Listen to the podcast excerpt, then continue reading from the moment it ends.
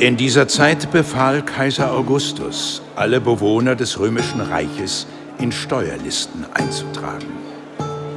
Eine solche Volkszählung hatte es noch nie gegeben.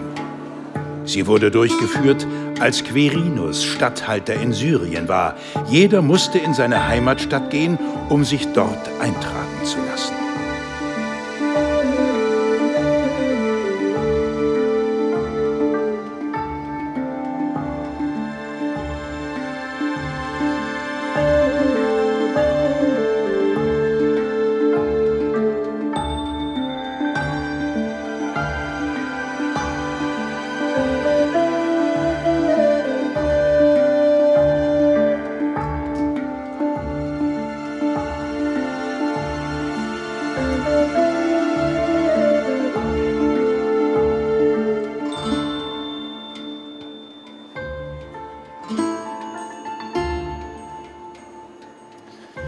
In dieser Zeit befahl Kaiser Augustus.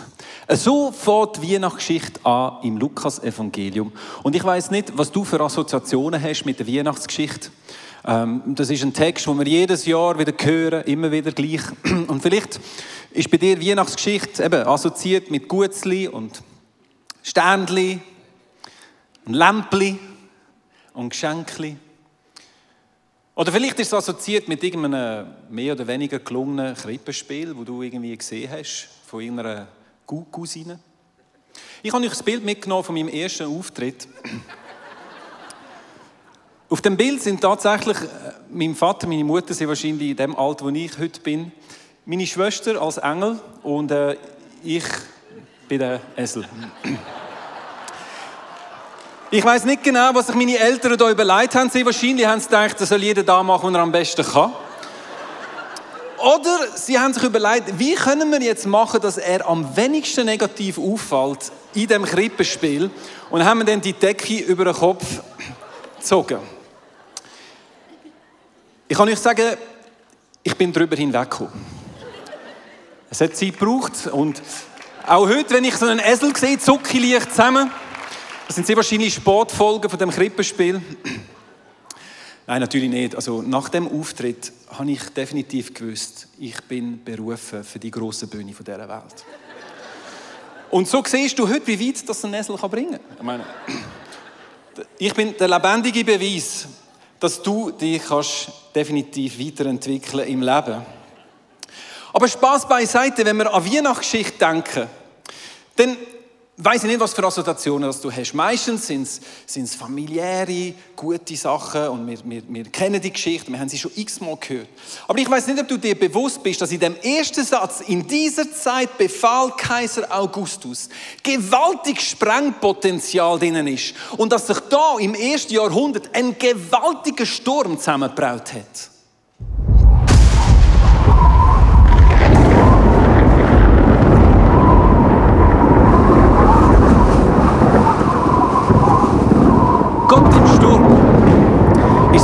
Thema. Und ich weiß nicht, ob du die Weihnachtsgeschichte gerade so direkt mit Sturm assoziieren was ist überhaupt ein Sturm? Wie entsteht ein Sturm? Ein Sturm entsteht, wenn zwei unterschiedliche Druckgebiete aufeinander prallen. Ein Hochdruck auf ein Tiefdruckgebiet und es braucht einen Druckausgleich vom Hochdruck zum Tiefdruck. Und weil es mir wichtig ist, auch am Sonntag, dass du dein Allgemeinwissen kannst weiterentwickeln kannst, bringe ich noch etwas für Fortgeschrittene die sogenannte Corioliskraft. Die wirkt wegen der Erdrotation. Und wegen der Corioliskraft fließt die Wind nicht einfach so von hoch in Tiefdruck, sondern es gibt eine Drehung, die sich dann zeigt in so einem Sturm. Schau, Corioliskraft merkt das. Weißt du, es gibt gewisse Worte, wenn du die im richtigen Moment bringst. Weißt du, so in einem Gespräch so unter Freunden sagst, hey, Hast du übrigens gesehen, gestern, wie krass die Corioliskraft gewirkt hat? Ich meine, das ist unglaublich. Und dann denken die, wow, der ist gebildet, ja. der hat sicher irgendwie Meteorologie studiert. Aber Sturm passieren, wenn zwei unterschiedliche Drucksysteme aufeinander prallen. Und da, in Lukas 2, prallt das Tiefdruck vom Römischen Reich auf einen Hochdruck vom Reich Gottes. Du musst wissen, nach dem Tod von Julius Caesar, 44 vor Christus, er ist ermordet worden, ist das Römische Reich in eine Zeit von Bürgerkrieg, von, von, äh, von blutigen Auseinandersetzungen hineingefallen, bis 31 vor Christus der Octavian Alleinherrscher geworden ist von Rom. Er ist der erste Kaiser von Rom, er ist der Adoptivsohn von Julius Caesar und er hat dort als erster alleine über das Reich von rund 60 Millionen Menschen regiert. Das Römische Reich, dazu mal, der, die bekannte Welt. Darum heißt im Lukas, die ganze Welt hat müssen gezählt äh, werden in diesen Steuerlisten. Das ist, weil das ist die bekannte Welt und der Octavian, Adoptivsohn von Julius Caesar, ist als Alleinherrscher dort gewesen. Und mir hat ihm dann den Titel Augustus verliehen. Das ist ein verliehener Titel, der bedeutet der Erhabene. Es ist auch ein Titel, wo du eigentlich Gottheiten gegeben hast und gleichzeitig ist er Kaiser, er ist auch Hohepriester gewesen und er ist ein anbetungswürdiger Mann geworden. Eine der ersten Amtshandlungen, die er gemacht hat, hier, er hat seinen Adoptivvater, der Julius Caesar, zum Gott gemacht. Das ist etwas, was die Römer noch relativ viel gemacht haben, denn später, dass ein toter Kaiser posthum ist, zum Gott deklariert wurde. Aber in dem, dass der Octavian das gemacht hat, hat er sich offiziell den Titel Sohn Gottes gegeben. Also wenn du im Reich Gottes zu dieser Zeit den Leuten gefragt hast, wer ist Sohn Gottes, ist die einzig politisch korrekte Antwort gewesen, der Octavian. Und er hat auch den Titel gehabt. Deus Filius. Und in ihm ist eine ganz große Erwartung gelegen. Die Leute haben eine Erwartung gehabt, dass durch ihn das goldige Zeitalter endlich kommt.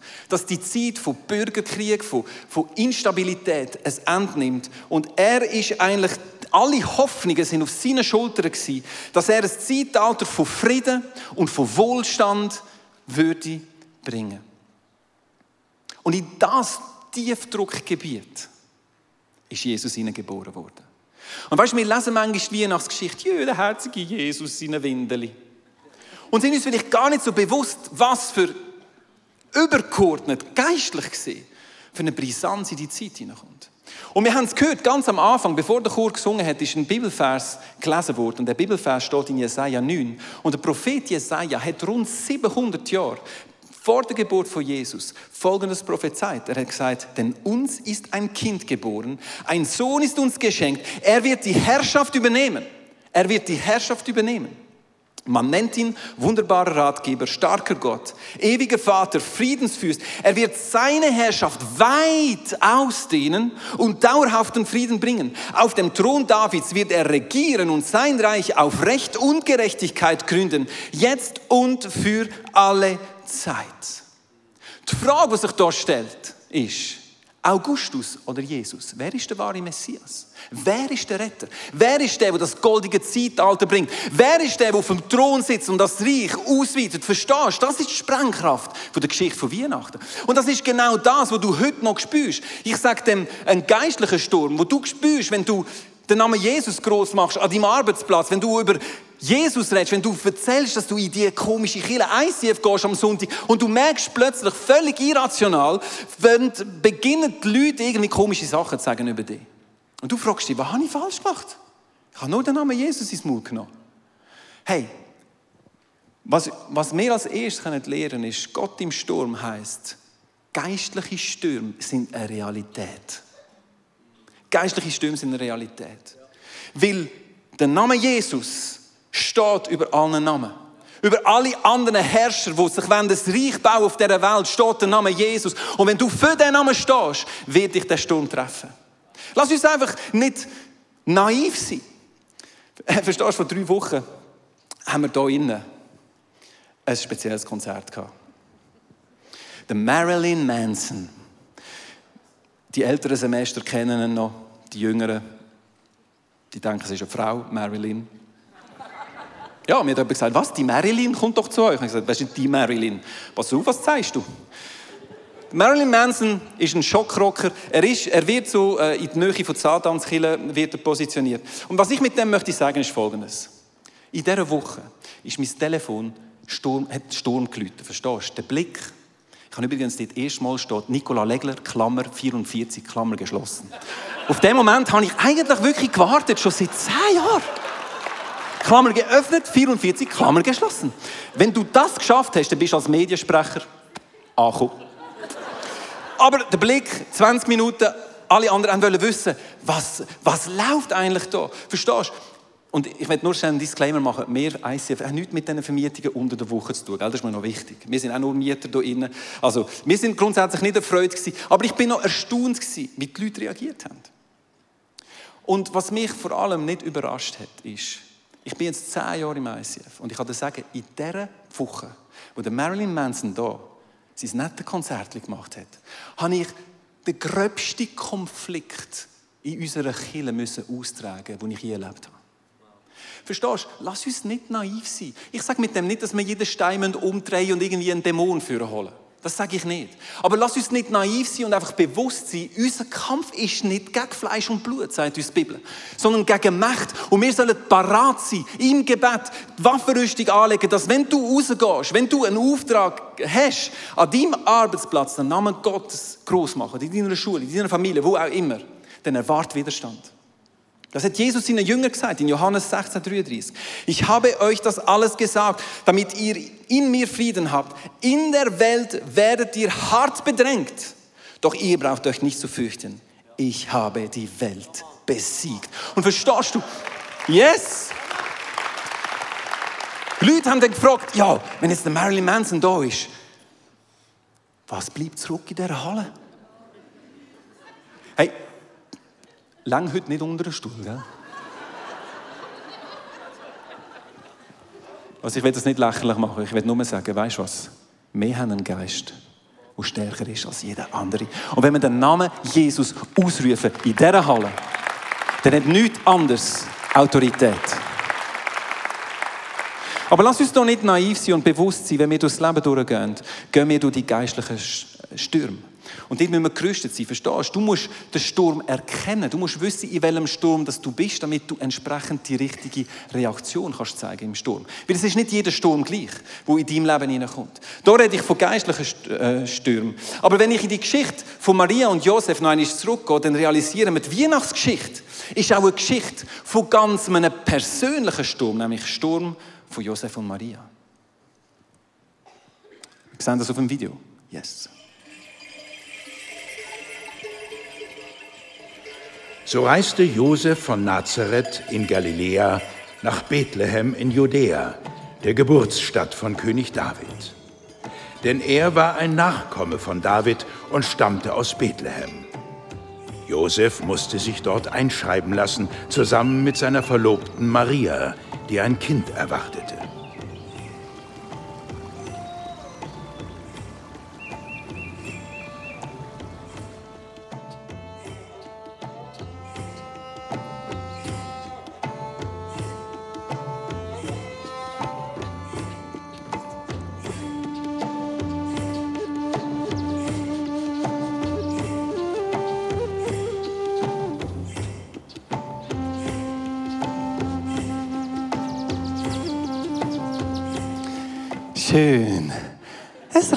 Ein romantisches. Du kennst das vielleicht noch, oder?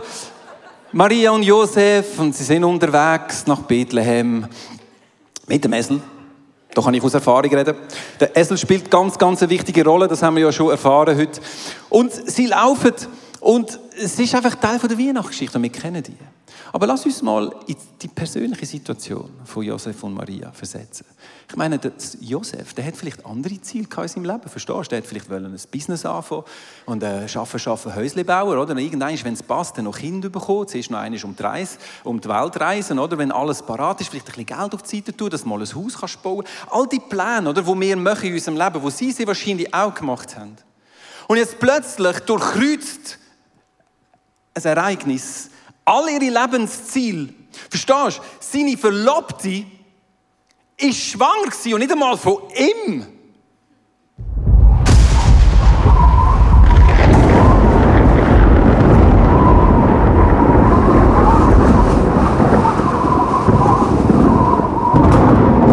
Ja, so romantisch ist die Geschichte auch wieder nicht.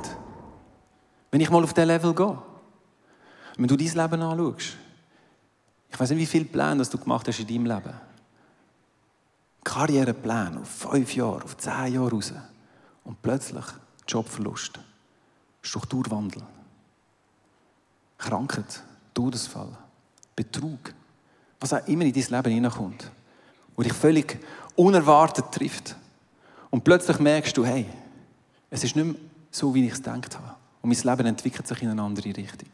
Das sind die persönlichen Stürme. Die kennen wir alle. Du bist vielleicht sogar in einem drin heute Morgen. Ich möchte dich mitnehmen in eine Bibelstelle, wo wir Jesus sehen, wie er mit seinen Jüngern in einen Sturm hineingeht. In Markus 4, 35. Gesundheit. Als, am, als es Abend wurde, sagte Jesus zu seinen Jüngern, wir wollen auf die andere Seite des Sees fahren. Schau, das tönt für mich so nach dieser gemütlichen Bootsfahrt. Oder? Es ist oben, die Sonne geht langsam unter, glatte See. Lass uns mit Jesus zusammen im Bötli einfach so ein bisschen rausgehen. Chill the bill, oder? So wie ich mir manchmal vorstelle, wie wir auch unser Leben uns gerne wünschen. Jesus mit mir im Boot, wir gehen raus in den See, er ist ja mit mir, es kommt alles gut, wir planen so eine richtige, coole Cruisefahrt mit dem Jesus. Oder? Jesus war schon im Boot. So entließen die Jünger die Menge, stiegen zu ihm ins Boot und fuhren los. Einige andere Boote fuhren mit ihnen. Doch bald darauf erhob sich ein heftiger Sturm und hohe Wellen schlugen ins Boot, bis es fast ganz voll Wasser gelaufen war. Schau, ich bin aus dem Aargau. Und im Aargau hat es den Halwiler See. Und wenn ich jetzt von einem Sturm auf einem See höre, dann assoziiere ich den Halwiler See und dann muss ich sagen, so schlimm kann ja das auch nicht sein, oder? Wenn es dort stürmt, dann schaffe ich es wahrscheinlich noch ganz knapp mit meinem Gummibötli wieder an den Rand. Du musst wissen, der See Genezareth ist ein spezieller See. Der ist 200 Meter unter Wasserlevel und hat Berge rundum. Das heißt, dass die warme Luft, die über die Wüste geht, dort über die Berge geht, sich abkühlt und dann wie ein Trichter, sogenannte Fallwind, gehen auf den See runter und es kann 0, plötzlich kann es dort ganz brutale Stürme geben. Riesen Wellen und Sachen, die du nicht unbedingt siehst kommen. Du weißt zwar, dass es das gibt dort. Wie in unserem Leben, verstehst du? Wenn du genug lang gelebt hast, weißt du, dass es Stürme gibt im Leben. Aber insgeheim, sind wir ehrlich, wünschen wir uns doch, dass es einander trifft. Oder sicher nicht jetzt, oder? Also jetzt sind sie mit Jesus unterwegs in dem Bötli, auf dem See. Ich kann mir vorstellen, dass sie denken, ja, also Jesus ist mit uns im Boot. Die Fallwind, das ist für morgen. Für die, die morgen unterwegs sind. Aber nicht heute. Heute sind wir safe. Und es kommt ein gewaltiger Sturm. Und es heißt da, das Schiff fast gefüllt ist mit Wasser. Und jetzt kommt ein skurriler Satz. Währenddessen schlief Jesus hinten im Boot mit dem Kopf auf einem Kissen.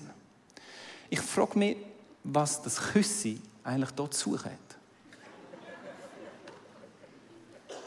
Es langt ja schon, dass Jesus schläft im Sturm, aber er schläft auf dem Küssi. Ist das nicht genau so, wie wir uns manchmal fühlen in unseren persönlichen Stürmen, wo du einfach merkst, hey Jesus, pennst eigentlich? Siehst du nicht, dass ich am Versaufen bin da? Dass das Boot langsam übervoll ist mit Wasser und du schlafst auf dem Küssi. Hallo! Hoffe, wird nicht nass, das Küssi. Ist unbequem. Ich meine, das war ein gewaltiger Sturm. Ich meine, ich war eines von einem Segelturn und ich kann euch sagen, zwei Wellen und ich habe schon Fisch gefüttert. Wir haben hier einen gewaltigen Sturm. Jesus schlaft auf dem Küssi. Und die Reaktion der Jünger ist doch eine Reaktion, die wir doch irgendwo kennen von irgendwo. Lehrer, macht es dir denn gar nichts aus, dass wir umkommen? Spürst du so ein bisschen Licht, so ein bisschen zynisch, oder? Ja. Lehrer, hello, äh, kein Problem, gell? Wir gehen unter. Du schlafst. Alles klar. Weißt du, die Moment, wenn wir in unseren Stürmen sind und sagen, hey, Gott läuft, schläft. Siehst nicht, wie es tobt? Und du schlafst auf deinem Küssi. Kannst du vielleicht etwas machen? Warum ist es tatsächlich so, dass wir in Stürme hineinkommen und Gott uns ein Stück weit in diesen Stürmen hineinlässt? Ich glaube, Gott möchte uns etwas lehren im Sturm. Und das lesen wir wenn wir nachher weiterlesen, wir sehen hier, Jesus erwachte, bedrohte den Wind und befahl dem Wasser, schweig, sei still. Sogleich legte sich der Wind und es herrschte tiefe Stille. Und er fragte die Jünger, warum seid ihr so ängstlich? Was für eine Frage, die sind am Untergehen. Habt ihr immer noch keinen Glauben? Schau, an anderer Stelle in der Bibel steht ja, dass wir ein Maß an Glauben bekommen haben. Jeder Einzelne da. Ich frage mich, was meint Jesus da genau, wenn er sagt, habt ihr immer noch keinen Glauben? Wir haben ja Glauben. Ich glaube, was Jesus da anspricht, ist die Qualität vom Glauben. Und ich glaube, die Qualität vom Glauben ist etwas, was im Sturm innen passiert. Und zwar nur im Sturm. Wenn der Glaube von deinem Kopf glaube, ich glaube, dass es Gott gibt, zu dem Glauben im Herzen, ich weiß, dass Gott mit mir ist. Vertrauen, verstehst du? Und Weihnachtsgeschichte ist die Quintessenz. Immanuel, Gott mit uns. Gott ist Mensch geworden und ist in unsere Welt hineingekommen. Dass wir verstehen, Glauben ist etwas, wo Beziehung entspricht, wo ich mit dem Jesus habe. Dass wenn ich im Sturm inne bin, nicht den Fehler mache, wo viele leider machen, dass sie Jesus aus dem Boot rausrühren. Wie viele Leute habe ich kennengelernt über die letzten Jahre, wo Jesus aus ihrem Boot rausgerührt haben, im Sturm. Wo einfach nichts mehr mit dem Gott haben wollen zu tun haben, wo sie durch schwierige Zeiten durchführt und sagt, Gott, mit dir kann ich nichts mehr anfangen, fort aus meinem Boot. Und nicht realisiert haben, dass der Einzige, der den Sturm kann stillen kann, Jesus ist. Jesus stillt den Sturm. Die Frage ist, ob ich ihn involviere in meinen Sturm. Sie haben ihn geweckt. Sie haben ihn geweckt. Sie haben ihn mit reingenommen in den Sturm. Verstehst du? Und ich glaube, im Sturm innen passiert etwas mit dem Glauben. Wie das, was der Hiob erlebt hat. Verstehst du? Der Hiob hat alles verloren gehabt. Seine ganze Familie alles verloren. Und am Schluss sagt er folgendes in Hiob 12, 45. Herr, ich kannte dich nur vom Hören sagen. Jetzt aber habe ich dich mit meinen eigenen Augen gesehen. Schau, ich möchte dir Mut machen, wenn du im Sturm bist. Wenn im Moment ein Sturm tobt in deinem Leben, rühre nicht Jesus aus dem Boot. Er ist deine Rettung im Fall. Aber es mag sein, dass es stürmt und dass du fast nicht mehr durchsiehst. Aber ich möchte dich ermutigen, hab fest an dem Jesus. Es gibt keine Alternative, ich kann das sagen. Es gibt keine. Er möchte, dass dein Glaube auf ein Level geht, wo du einfach weißt, ich kann dem Gott vertrauen. Er ist mit mir. Im Sturm. Er ist da. Und das Zweite, was passiert im Sturm, glaube ich, der Sturm testet das Material. Wenn du willst wissen, ob dein Bötchen hebt, dann musst du mal ein bisschen in einen harten Wind hineingehen.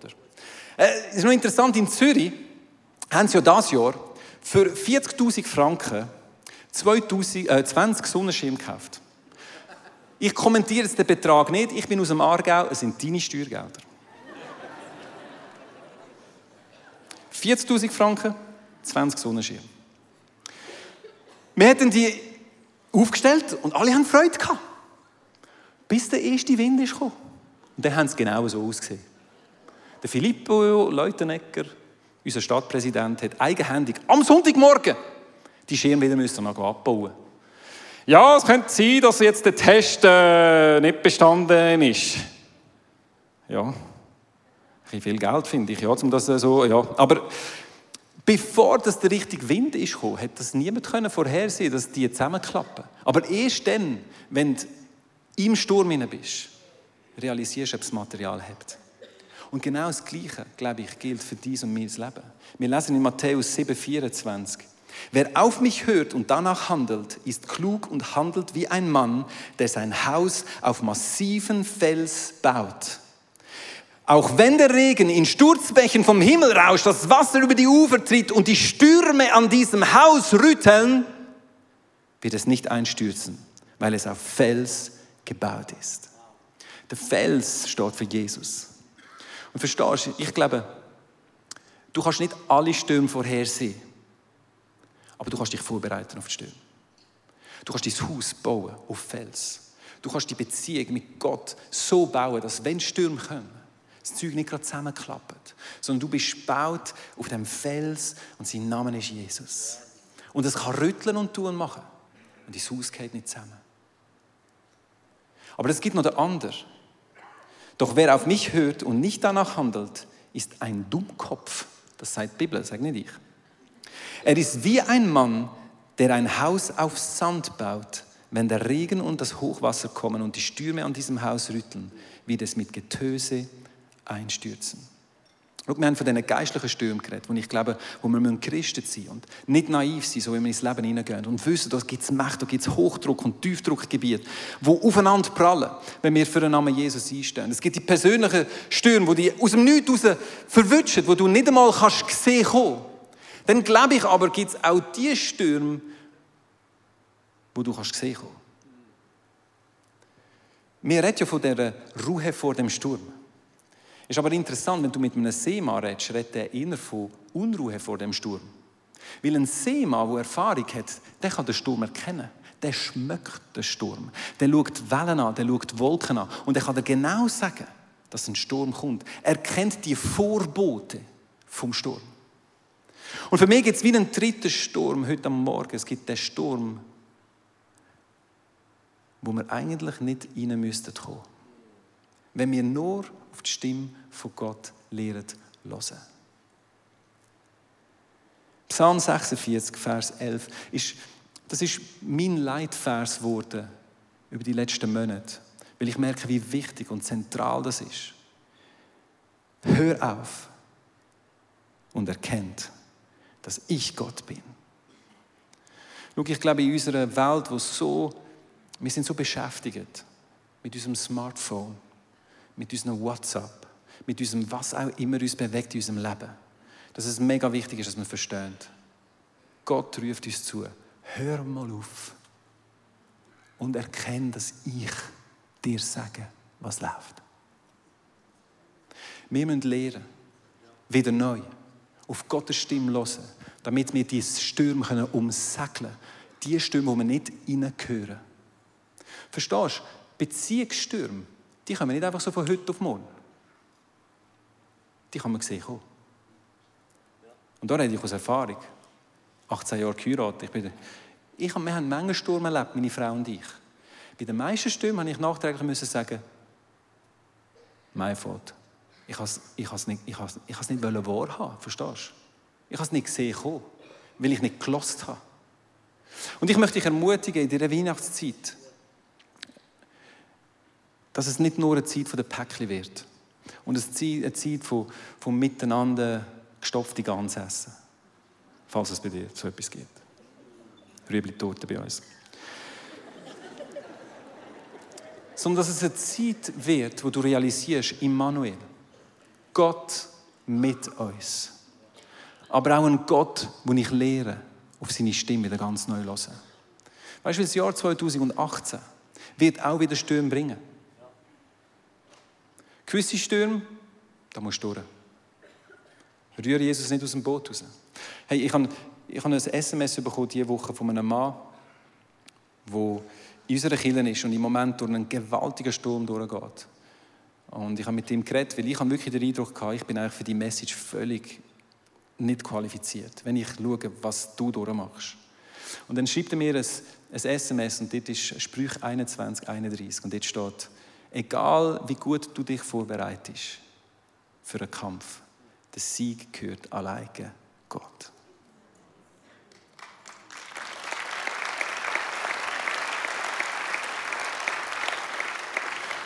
Und ich möchte dich ermutigen, für dein persönliche Leben, dass du an dem Jesus festhaltest in deinen Stürmen. Dass du lernst auf seine Stimme hören, damit du die Vorboten vom Sturm, vom Sturm kannst erkennen in deinem Leben. Und dass du dich rüstest für die geistlichen Stürme, wo Gott dich hineingesetzt hast, als deine Aufgabe, seinen Namen groß zu machen in dieser Welt. Wir haben heute am Morgen eine Frau da, sie heißt Kimberly und sie ist die Mutter von der Whitney, die hier gesungen hat vorher und wo jetzt wieder wird singen. Und Kimberly ist das Jahr durch eine schwierige Zeit durchgegangen. Sie hat fast ein Jahr lang hat sie hat sie, ist sie krank gewesen. Sie hat zuerst eine Thrombose gehabt. Thrombose hat dann irgendwie ihre, Herzfrequenz runtergefallen. Dann hat sie ein Gewächs im Unterleib, wo man nicht sicher war, ist das krebserregend oder nicht. Es hat dann eine Infektion gegeben. Sie ist fast zwölf Monate im Spital in und aus gewesen. Und du, kannst, weißt, auch in Amerika hast du auch nicht äh, eine Krankenkasse wie bei uns hier. Also auch grosse Rechnungen, die sich da auftürmt hat. Also sie hat sich ein anderes Leben vorgestellt gehabt. Und das hat sie voll getroffen in dem Jahr, wo sie gemerkt hat, meine Pläne, die kann ich jetzt einfach mal auf die Seite legen. Ich muss darauf vertrauen, dass ich wieder auf die Beine komme. Und ich möchte Sie fragen, wie sie das erlebt hat, wo sie Anfangsjahre das reingekommen ist und wie sie Kraft gefunden hat, aus dieser Situation herauszufinden.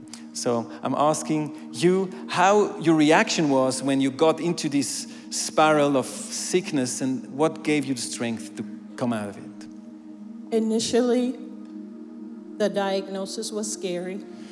Also zuerst hat es mir Angst gemacht, als ich die Diagnosen bekommen habe. But I continue to remember Aber ich habe mich immer wieder weiter erinnert the scripture, an dem Wort Gottes.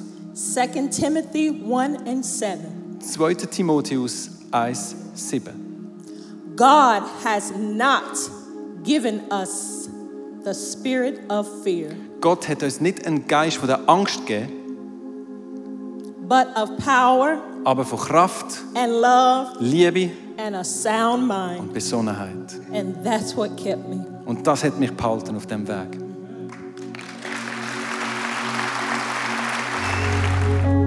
Ich glaube, es sind einige Leute heute Morgen, das ist genau das, was du brauchst. Du brauchst Gott in deinem Leben. Jesus ist in deinem Boot. Und es stürmt und es tut. Und es sieht so aus, als würde er schlafen. Aber er steht mit dir. Und er hat Macht, deinen Sturm zur Ruhe zu bringen. Und ich möchte heute Morgen beten für dich. Lass uns alle die Augen schließen.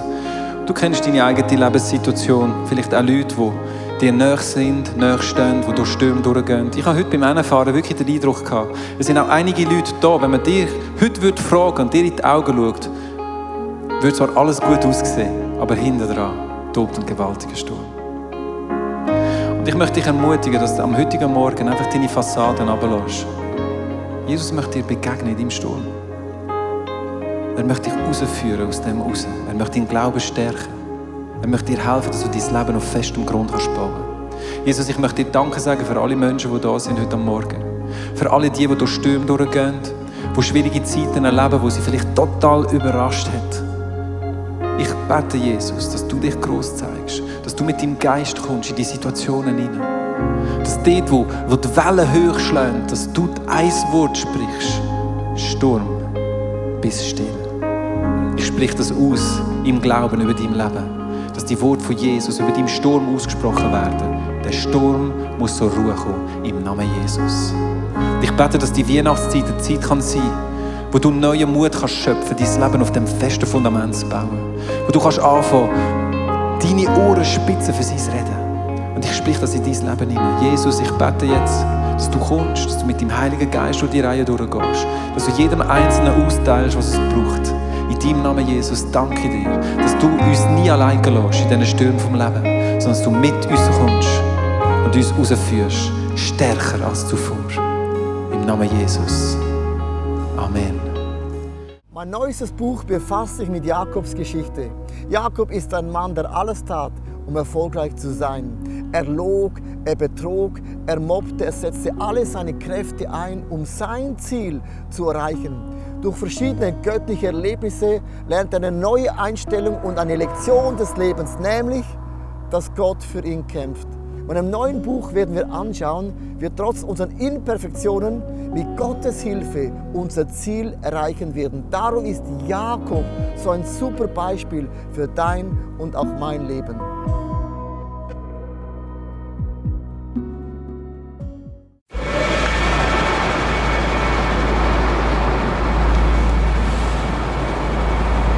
Manchmal frage ich mich, wenn alles andere versagt und zerbricht, was bleibt zurück?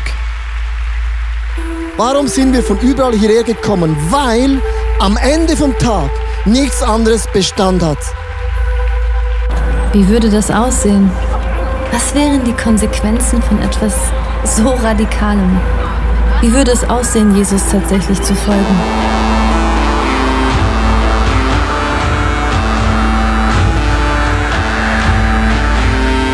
Freundschaften können zerbrechen, Karriere vergehen und am Ende wird Reichtum wertlos. Er weckt einen Durst für Wahrheit, Mitgefühl und Liebe, den nichts auf dieser Welt jemals löschen kann. Worauf können wir also wirklich unser Leben, unsere Hoffnung bauen? Es gibt nur die einzige Sache. Wenn alles gesagt und getan ist, er allein ist unser Fels, unsere Mitte und unser Fundament.